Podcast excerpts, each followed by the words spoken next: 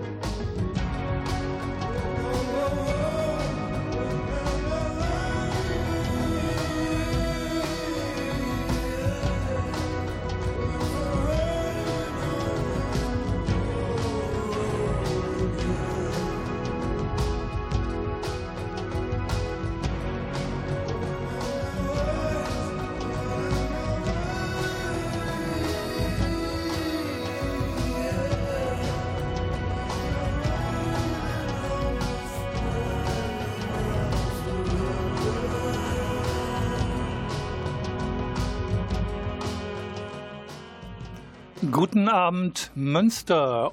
Hier ist Radio Fluchtpunkt, das Magazin der GEGUA Flüchtlingshilfe.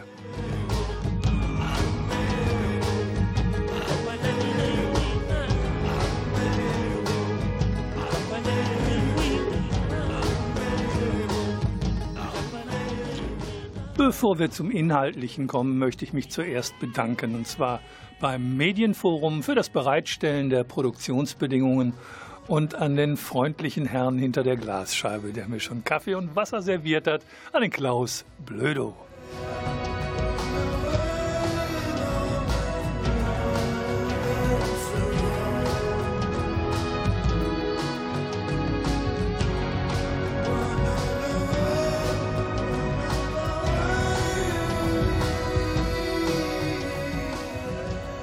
Eine kleine Besonderheit, mein heutiger Studiogast heißt Volker Maria Hügel und der Moderator ist ebenfalls Volker Maria Hügel.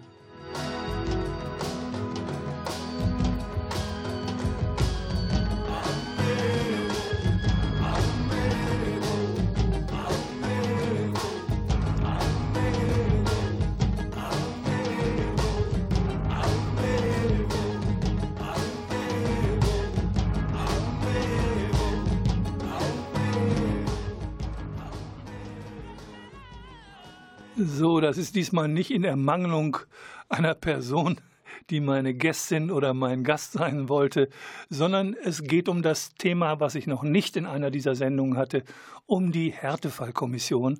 Und ähm, da ich selber Mitglied dieser Kommission bin, bietet es sich förmlich, förmlich an, dass ich mich dazu auch befrage. Also als erstes wird natürlich mal geklärt, was ist eine Härtefallkommission? Wer kann sich an diese Kommission wenden? Dann kommen die inhaltlichen Dinge, wann geht's nicht und wer arbeitet in der Kommission mit, wie sind die Erfahrungen und äh, wo kriegt man Unterstützung, wenn man einen solchen Antrag stellen will. All das klären wir in dieser Sendung und wir fangen an. Was ist die Härtefallkommission? Die Härtefallkommission ist ein sogenanntes behördenunabhängiges Beratungsgremium. So, unabhängig heißt, uns kann keiner reinreden. Das ist insofern schön, dass wir frei entscheiden können, aber die letzte Entscheidung liegt leider nicht bei uns. Da kommen wir gleich zum Verfahren. Das erkläre ich dann später. Aber erstmal, was ist die Härtefallkommission überhaupt? Die soll im Wesentlichen regeln, dass diejenigen Menschen, die glauben, dass ihre Ausreise aus Deutschland für sie selbst eine Härte bedeutet, die haben die Möglichkeit, sich an die Kommission zu wenden und ihren Fall vorzutragen. Der wird dann dort beraten und dann gibt es eine Empfehlung oder ein Ersuchen an das zuständige Gremium und das ist die Ausländerbehörde. So, das Verfahren in, im Detail erkläre ich gleich nochmal. So erstmal als Übersicht, das ist heute das Thema. Und auch für diejenigen, die selber sich nicht für Härtefälle halten, könnte es ja vielleicht interessieren, wie ein solches Gremium arbeitet. Und jetzt kommt die erste Musik.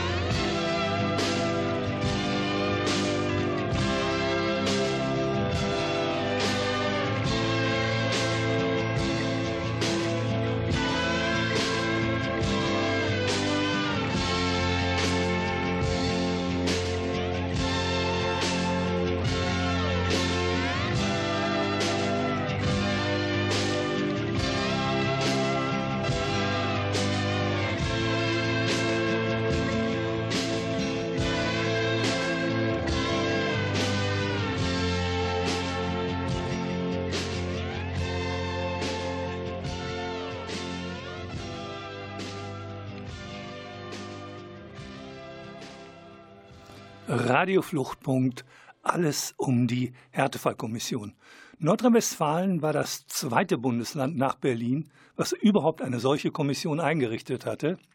Und zwar vor dem Hintergrund, dass es keinen entsprechenden Paragraphen im Ausländergesetz gab. Das heißt also, es war eine politische Willenserklärung und äh, die ist unter Rot-Grün. Grün haben da den wesentlichen Ausschlag gegeben, das muss man einfach sagen.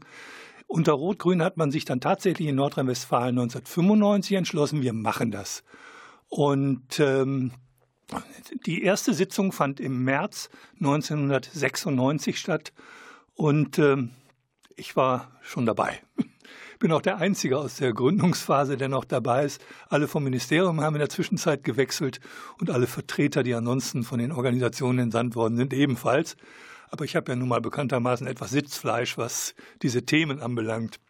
Das Problem damals war, dass es einen entsprechenden Paragraphen nicht gab, auf den wir uns berufen konnten, sondern wir konnten nur an die Ausländerbehörden, Entschuldigung, Empfehlungen abgeben, äh, die nach dem geltenden Recht möglich waren. Also noch eine Interpretation eines Erlasses, sich auf ein Urteil berufen oder einfach, wenn es äh, sogenannte Ermessensspielräume gab, diese dann auch einzufordern. Das hat auch relativ gut funktioniert. Es musste zu Anfang mussten es einige Vertreterinnen und Vertreter von Organisationen lernen, dass die Hackordnung im Betrieb nicht das Wesentliche ist für diese Kommission, sondern das Wissen um das ausländerrechtliche Know-how. Ähm, ich kann mich an eine stellvertretende Präsidentin eines Wohlfahrtsverbandes erinnern, die in der konstituierenden Sitzung sagte, ich bin ja von der Aushausjuristin, habe aber noch nie was mit Aufenthaltsrecht oder Ausländerrecht gemacht. Hier kann ich eine Menge lernen. Da musste ich unhöflich, wie ich bin, ihr sagen, äh, dann sind Sie hier falsch. Sie müssen es schon können, sonst sollten Sie hier nicht sitzen. Interessanterweise ist die äh, Besetzung der Kommission aber in etwa gleich geblieben. Zu Anfang waren die beiden Kirchen, also katholische evangelische Kirche war dabei, die Liga der Wohlfahrtsverbände, die Bundesarbeitsgemeinschaft Pro Asyl, der Flüchtlingsrat Nordrhein-Westfalen, eine Ärztin, ein Arzt, eine Vertreterin einer Frauengruppe, nämlich Agisra, und das äh, Ministerium für Soziales damals und das Innenministerium, also neun äh, insgesamt neun Personen, falsch, es waren zehn zu Anfang, einen habe ich vergessen, Vertreter einer Ausländerbehörde. So, und äh, dann kam mit dem Zuwanderungsgesetz zum 1. Januar 2005 ein entsprechender Paragraph in das Aufenthaltsgesetz, nämlich der Paragraph 23a. Und was der besagt und worum es dort geht, erfahren wir nach der nächsten Musik.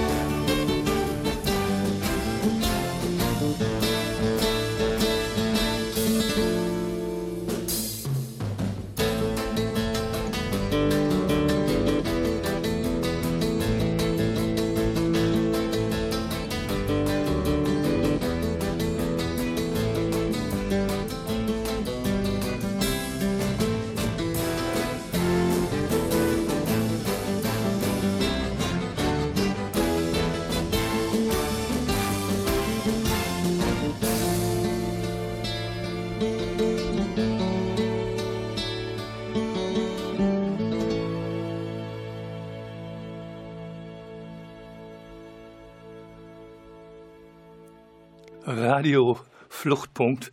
Und äh, ich hatte ja zu Anfang gesagt, dass ich eine Doppelrolle habe. Jetzt frage ich mich mal kurz was, weil das doch so ist. Dass jetzt kommt der uninteressanteste Teil, nämlich was sind denn die rechtlichen Grundlagen? So, und wir haben im Aufenthaltsgesetz seit dem 1. Januar 2005 mit dem Zuwanderungsgesetz gekommen, den Paragraphen 23a Aufenthaltsgewährung in Härtefällen. Jetzt ist das so, wer definiert eigentlich, was ein Härtefall ist? Das ist immer eine Einzelfallentscheidung und ist vielfach interpretierbar. Der eine sagt, das ist keine Härte, der andere sagt, für mich ist das die totale Härte. Es ist ein sogenannter unbestimmter Rechtsbegriff, der gefüllt wird mit Leben durch die Arbeit der Kommission. Und den Rahmen bietet eben der Paragraph 23a. Und der wichtigste Satz ist abweichend von dem in diesem Gesetz festgelegten Erteilungs- und Verlängerungsvoraussetzungen. Das heißt, man kann, auch wenn im Gesetz steht, darf nicht, man darf sich darüber hinwegsetzen, wenn die Kommission zu der Überzeugung kommt, es ist ein Härtefall. So, und um das auch vorher schon auf gesetzliche Füße zu stellen, hat das damals zuständige Innenministerium eine Härtefallkommissionsverordnung erlassen. Und da gibt es so zwei Hürden, die zu beachten sind. Das eine sind sogenannte Ist-Ausschlussgründe. Das ist dann so. Dann geht das nicht in die Kommission. Und das andere sind Soll-Ausschlussgründe. Das heißt, in der Regel geht es nicht in die Kommission, aber wenn es in die Kommission gehen soll, muss man gucken, ob man diese Hürde des in der Regel überspringen kann und sich somit, wie nennt man das dann? Ja, um einen atypischen Fall handelt. Und darüber kann natürlich trefflich gestritten werden. So, mit dieser Kommissionsverordnung hat man auch eben festgelegt, wann du nicht rein darfst. Und das ist zum Beispiel, wenn man gar nicht in Nordrhein-Westfalen wohnt oder vom Ausland her oder ein Einreise- und Aufenthaltsverbot hat? Nein, dann nicht. Das ist nur ein Soll-Ausschlussgrund. Aber wenn keine Ausländerbehörde zuständig ist und wenn es ein besonders schweres Ausweisungsinteresse wegen Strafbarkeit gegen mich gibt, dann wie es im Gesetz heißt, schwere Straftaten, dann ist die Kommission unzuständig. Dann müssen wir leider sagen, können wir uns nicht mit befassen. Ein Sollausschlussgrund, und das ist immer eine Frage der Diskussion, wenn der Termin für die Rückführung oder die Abschiebung feststeht. Wann steht der fest mit der Flugbuchung oder steht der fest, wenn ich vorhabe, einen Flug zu buchen? Wenn ich jemanden zur Ausreise vorbereite, wann steht der Termin fest? Das heißt, es empfiehlt sich also, wenn man sich an die Kommission wendet, dass man das nicht auf den letzten Drücker macht. Weil dann kann sein, dass wir die Hürde, des, der Termin steht fest, nicht mehr kippen können, es sei denn, es ist ein besonders humanitär zum Himmel schreiender Fall. Eine Anmerkung am Rande. Ich bin nun einmal Nichtregierungsorganisationsvertreter in dieser Kommission und habe naturgemäß eine andere Sicht der Dinge auf äh, die Fälle und die einzelnen Härten als die jeweils zuständige Ausländerbehörde. Da kann man schon sehr unterschiedlicher Meinung sein, das kann ich deutlich sagen an dieser Stelle. Und trotzdem, in der Kommission habe ich festgestellt, und das ist für mich nach den 24 Jahren, im Rechnen 19 und 4, nee, 23 Jahren, ist für mich die wohl wichtigste Erfahrung, es gibt das Lagerdenken in der Kommission nicht. Wir diskutieren und wir finden fast immer gemeinsame Lösungen und äh, das ist nie nur die einen, die staatlichen Vertreter stimmen immer dafür oder immer dagegen und umgekehrt. So ist es, ich muss sagen, Gott sei Dank nicht, sondern es wird um die Fälle gerungen und jeder hat eine kleine andere Sicht auf die Dinge. Und dennoch ist die Arbeit getragen von ganz viel Aufrichtigkeit, helfen zu wollen, Aufrichtigkeit, Lösungen zu finden. Und das finde ich als Nichtregierungsorganisationsvertreter natürlich schon sehr, sehr beruhigend, dass es so etwas gibt. Das Beunruhigende, da komme ich später nochmal drauf zurück, ist natürlich, dass die Ausländerbehörden nicht gezwungen sind, sich an unser Votum zu halten. Und die können das auch ignorieren. Und darin liegt eine der Schwächen, auf die ich später noch zu sprechen komme. Jetzt sind wir noch einmal ganz kurz beim rechtlichen Teil. Wenn ich also nicht in Deutschland registriert bin, weil ich beispielsweise illegal bin, dann muss ich vorher auftauchen. Es muss vorher für mich eine Ausländerbehörde zuständig sein, sonst kann ich mich nicht an die Kommission wenden. Ansonsten muss ich aber ausreisepflichtig sein. Oh, was ist das denn schon wieder? Ausreisepflichtig bedeutet, ich habe keine Aufenthaltserlaubnis, kein Visum, keine Niederlassungserlaubnis, äh, bin nicht äh, ein Unionsbürger oder eine Unionsbürgerin und mein Aufenthalt ist auch nicht durch eine Duldung geregelt, sondern es ist so, ich muss ausreisepflichtig sein und diese Ausreisepflicht bedeutet, ich muss eigentlich gehen.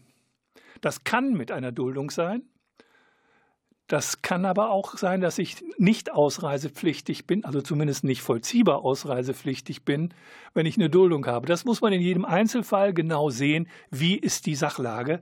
Das ist ein bisschen kompliziert, aber dafür gibt es eben auch Beratungsstellen, die das unterstützen.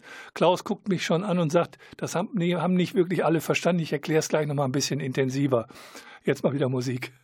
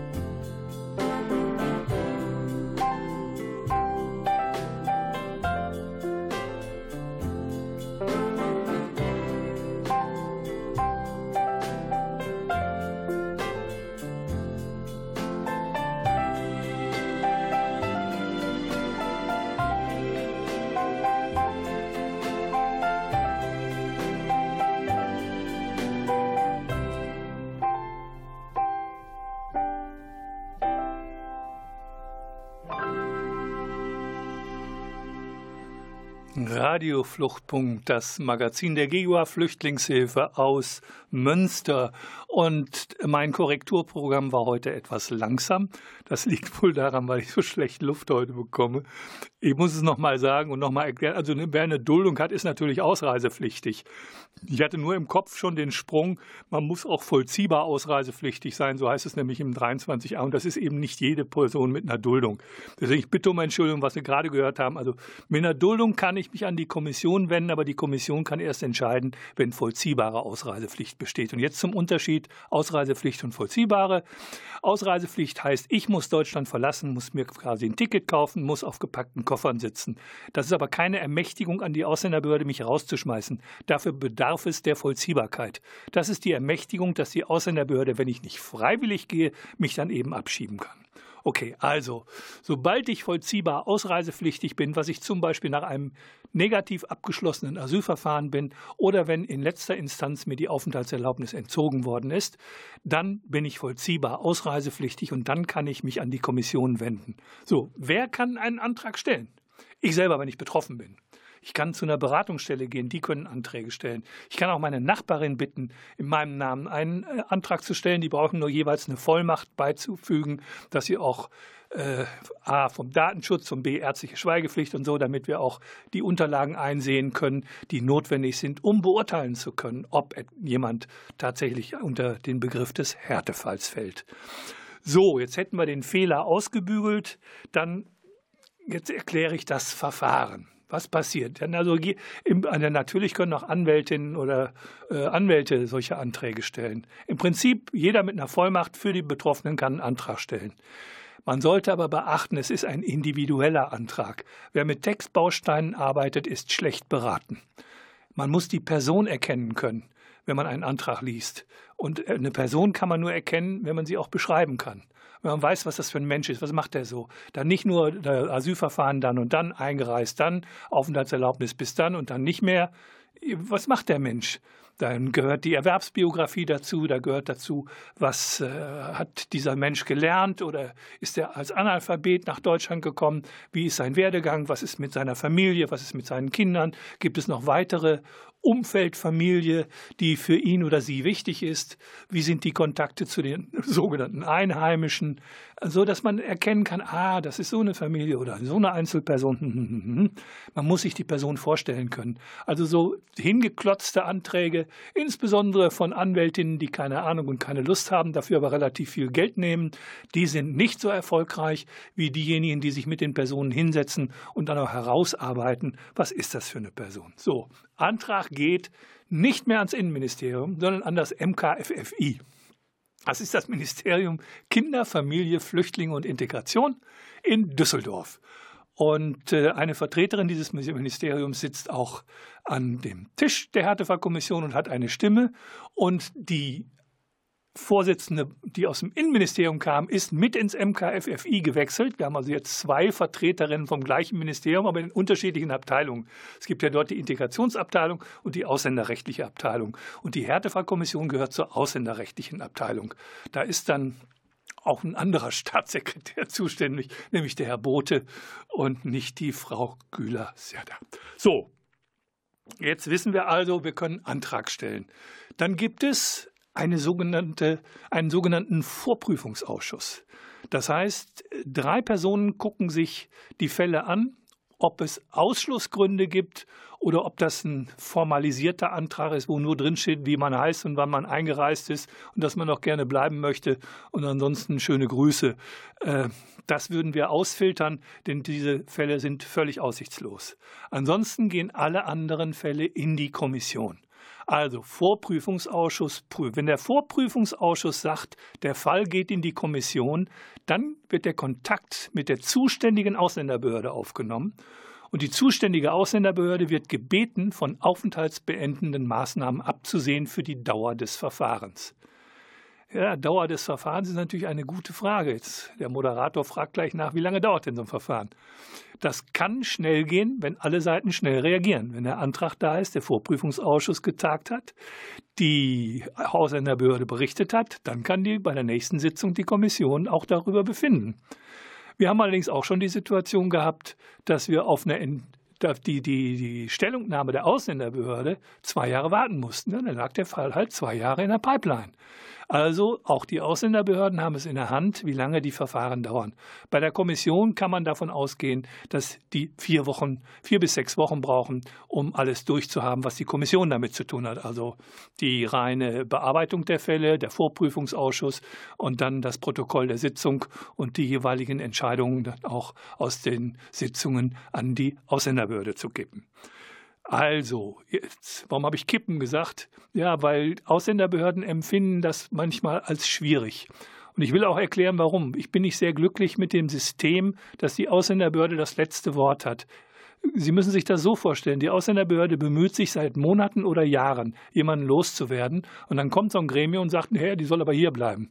Dann müssen sie selber entscheiden, dass sie jetzt hier bleiben können. Das ist in manchen Fällen für die Behörden schwierig zu nachzuvollziehen und zu sagen, hm, ah, warum soll ich jetzt meine Meinung plötzlich ändern? Ich bin ja immer noch der Ansicht, dass eigentlich diese Person abgeschoben gehört oder diese Person doch bitte ausreisen möge.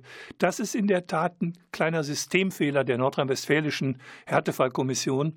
Warum es aber dennoch in vielen Fällen besser funktioniert als in anderen Bundesländern, das machen wir nach der nächsten Musik.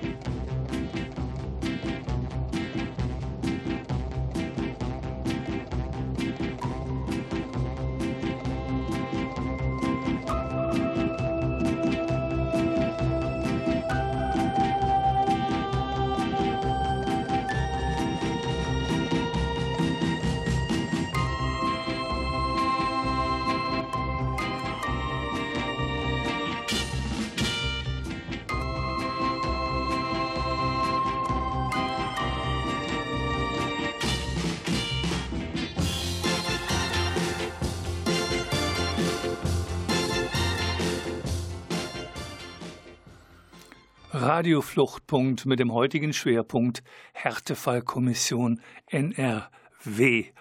Und äh, nochmal zurückkommen, warum ist es trotzdem die Härtefallkommission in Nordrhein-Westfalen äh, aus meiner Sicht besser als in vielen anderen Bundesländern?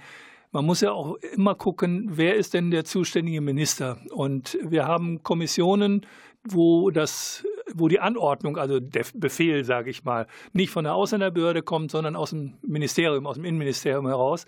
Und man kann nicht immer darauf hoffen, dass das Innenministerium alle Voten übernimmt, die eine Kommission, die ein unabhängiges Beratungsgremium eben ist, ein behördenunabhängiges, dass sie das umsetzt. Und deswegen an dieser Stelle vielleicht ein bisschen zu früh, aber ich sage es nochmal. Äh, die Forderung äh, muss eigentlich lauten, wir haben eine Kommission, die mit Augenmaß arbeitet. Warum hat sie nicht das Recht zu sagen, so muss es sein? Dann kann die Ausländerbehörde gesichtswahrend immer noch sagen, wir haben es nicht entschieden, es wurde uns aufgedrückt und dann machen wir das natürlich, weil wir natürlich Recht und Gesetz beachten und auch einen solchen Gnadenakt, der es ja letztlich ist, mittragen. Ähm, das finde ich allemal für die äh, äh, Ausländerbehörden angenehmer, als wenn sie plötzlich anderer Meinung sein müssten. Das ist einfach nicht zu erwarten. Auf der anderen Seite trauen uns die Minister offensichtlich nicht, weil entweder sie geben es direkt ab an die Ausländerbehörden, sagen, ich will damit nichts zu tun haben, oder aber sie lassen sich's vorlegen und sind dann selber mutlos in einigen Fällen und sagen, wir tragen das, äh, das Votum der Kommission nicht mit. Ich halte das für schwach.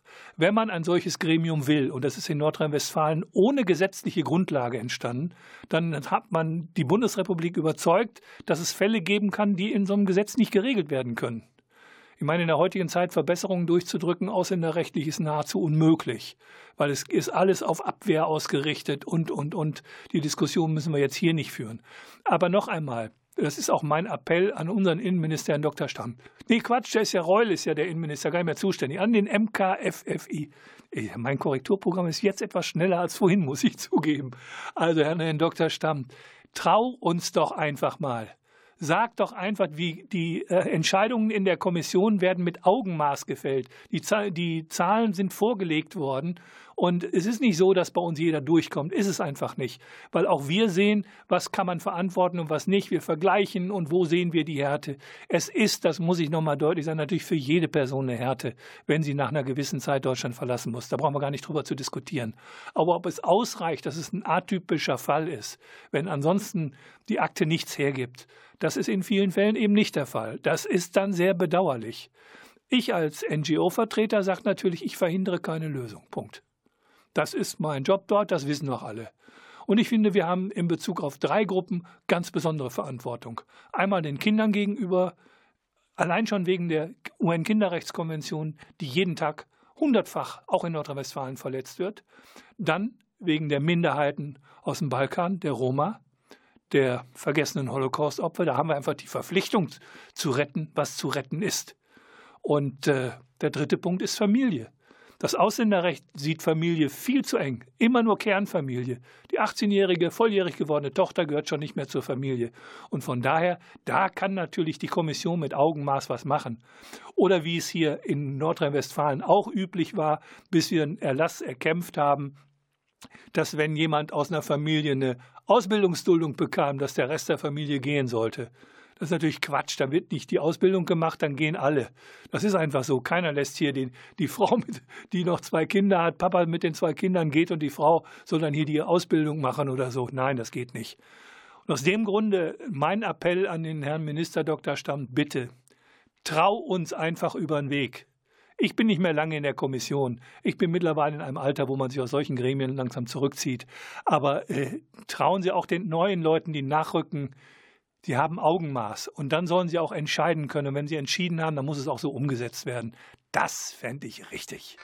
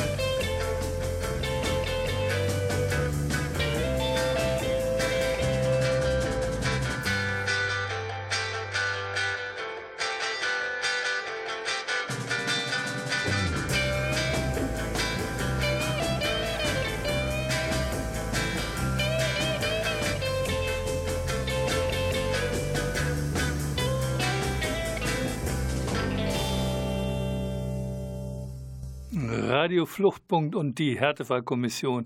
Und trotzdem muss ich jetzt mal ganz aus der Rolle rausfallen. Klaus fragte mich nämlich gerade nach der letzten Musik. Hätten Sie gewusst oder hättet ihr gewusst, dass das die Beatles waren? Das ist die einzige Lennon Harrison-Komposition, die in Hamburg 1961 aufgenommen worden ist. Und zwar als Begleitband von Tony Sheridan. Und hier singt er eben nicht. Das sind dann die Beat Brothers allein und das sind halt die Beatles. Das nur nebenbei. Okay, wir sind in der Härtefallkommission und die Frage ist, äh, wir wissen, wie so ein Antrag läuft. Wir wissen, was da reingehört. Die Frage ist, wann ist ein Antrag erfolgreich? Da gibt es leider keine pauschale Antwort. Aber es gibt so ein paar Dinge, die man, denke ich, grundsätzlich beachten muss. Das ist total wichtig, dass alles aufgedeckt wird, was der Fall hergibt. Verschweigen von Sachen, die die Biografie ein wenig unattraktiver erscheinen lassen, wie beispielsweise Zeiten von Illegalität oder begann, begonnene Straftaten zu verschweigen. Das ist mehr als blöd, weil sie können sicher sein oder ihr könnt sicher sein, von der Ausländerbehörde wird das dann in ihrem Bericht genüsslich aufgezählt, dass dieser doch so lupenreine Mensch, wie er in einem Antrag beschrieben worden ist, hier und da so seine kleinen Tücken hat. Und ich glaube eben daran, dass man mit der Wahrheit weiterkommt. Und ein Gesetz, wo man mit der Wahrheit gar nicht weiterkommt, ist halt ein Scheißgesetz. Das muss man deutlich sagen. Ich bin da kein Freund von, Dinge zu beschönigen oder Dinge wegzulassen, nur weil dann die Biografie ein bisschen netter klingt. Das ist ungefähr so wie die rücksichtslosen Ärztinnen, die mit Gefälligkeitsgutachten versuchen wollte, weiterzuhelfen, ohne das Gesundheitssystem des Herkunftslandes auch nur zu kennen. Das ist Schwachsinn, das bringt überhaupt nichts und bringt die Leute nur in Misskredit. Und es wird ja schon immer behauptet, dass es viel zu viele Gefälligkeitsgutachten gäbe. Das ist Unsinn. Es gibt sie und es ist sehr bedauerlich, aber die kann man halt auch als solche erkennen. Von daher sind wir auch ganz froh, dass wir ärztliche Kompetenz in der Kommission haben, die eben auch sagen können, das ist ein schlechtes Gutachten. Das ist ein sehr schlechtes Gutachten. Es gibt sowieso eine Menge Gutachter. Ich den Namen darf man ja nicht nennen, sonst verklagt mich ja noch Herr Dr. Schneidker, dass es dazu kommt, dass die Leute willfährig sind. Das sind Leute, die haben mit Psychologie und äh, mit der Seele der Menschen überhaupt nichts zu tun, aber beurteilen auch mit, ob jemand psychisch krank ist. Und das ist aus meiner Sicht fahrlässig. Und äh, eigentlich müsste man solchen Leuten das Handwerk legen. Ich weiß nur nicht wie. Das sind meistens gut organisierte Fit-for-Fly-Ärzte. Die sind so. Gut, also es gehört alles rein in den Antrag. Das ist besonders wichtig. Und die Zusammenhänge. Man darf nie vergessen, kein Mensch ist so richtig isoliert. Und wenn es um Härten geht, es hat sich so ein bisschen in der, der Eindruck verfestigt, das sagt manchmal ja auch der Minister, wir schieben die Falschen ab, die gut integrierten. Äh, was ist bitte gut integriert? Ich weiß nicht, ob ich in Bayern zu integrieren wäre, in einem bayerischen Dorf. Ich glaube, man würde mich mit Schimpf und Schande rausjagen. Keine Ahnung. Oder Sachsen wäre es wahrscheinlich jetzt. Ich, ich kann es nicht beurteilen, ich weiß es nicht. Ich habe immer das Gefühl gehabt, mit dem, was ich für richtig halte, bin ich in vielen Dingen nicht in der Mehrheit. Bin ich dann nicht integriert? Ich vermute, als Deutscher bin ich schon so als integriert geltend. Aber was ist eine Härte? Schauen Sie, wir finden häufiger Lösungen, wenn Menschen in der Lage sind, ihren Lebensunterhalt zu sichern. Das ist immer noch die gute alte Parole, keine Zuwanderung in die Sozialsysteme. Sobald etwas teuer wird, haben wir das Problem, dass man dann sich schon mal überlegt, na, können wir uns das leisten, wollen wir uns das leisten? Und da ist eigentlich eine Schwachstelle in unseren Rechten. Sehen wir es noch als Härtefall an. Wenn jemand alt und krank und kaputt ist und von daher weder vernünftig Deutsch sprechen kann, noch den Lebensunterhalt bestreiten kann, aus allen Altfallregelungen rausgefallen aufgrund der mangelnden Lebensunterhaltssicherung, aber schon seit vielen, vielen Jahren hier lebt. Die gesamte Familie ist hier, das sind halt die alten Omis und Oppis, Entschuldigung, wenn ich das so salopp sage. Da kann man nicht wirklich sagen, dass sie integriert sind, sind aber auch keine Integrationsverweigerer, die tun keinem was. Das Einzige, was sie machen, ist, gut, sie leben aus Transfermitteln, weil sie arm sind. Und ich finde, Alter und Armut sollte man Menschen nicht vorwerfen. wenn sie ihren Lebensmittelpunkt hier haben, dann sollen wir auch eine Lösung finden. Denn das sind Härtefälle, wenn man den Rest der Familie, seine gesamten Kinder und Enkel hier lassen muss und dann alleine als altes Ehepaar oder als Witwe oder als Witwer zurückkehren müssen. Und das ist nicht vorgesehen im Aufenthaltsgesetz. Und dafür ist es gut und richtig, dass es eine Härtefallkommission gibt, die solche Fälle lösen kann. Und ich muss zur Ehrenrettung von fast allen Ausländerbehörden in Nordrhein-Westfalen sagen, wenn sie das so geschildert bekommen, kriegen wir ganz häufig dann zur Antwort, das haben wir in dieser Schärfe so nicht gewusst, wir erteilen eine Aufenthaltserlaubnis, wir machen das. Und das finde ich dann auch wieder großartig, weil durch solche Anträge eben auch Ausländerbehörden dann in die Lage versetzt werden, tatsächlich auch Lösungen selber noch mit anzubieten. Und wir haben ganz häufig die Entscheidung auch in den Kommissionssitzungen, dass wir nur noch das begrüßen, was die Ausländerbehörde in diesem Fall vorhat. Das ist das Schöne an der Seite. Ich meckere zwar immer viel über die Ausländerbehörden, aber das muss man eben auch mal sagen, dass diese Dinge regelmäßig auch vorkommen. Und dafür, allein dafür ist es schon gut, dass es die Kommission gibt.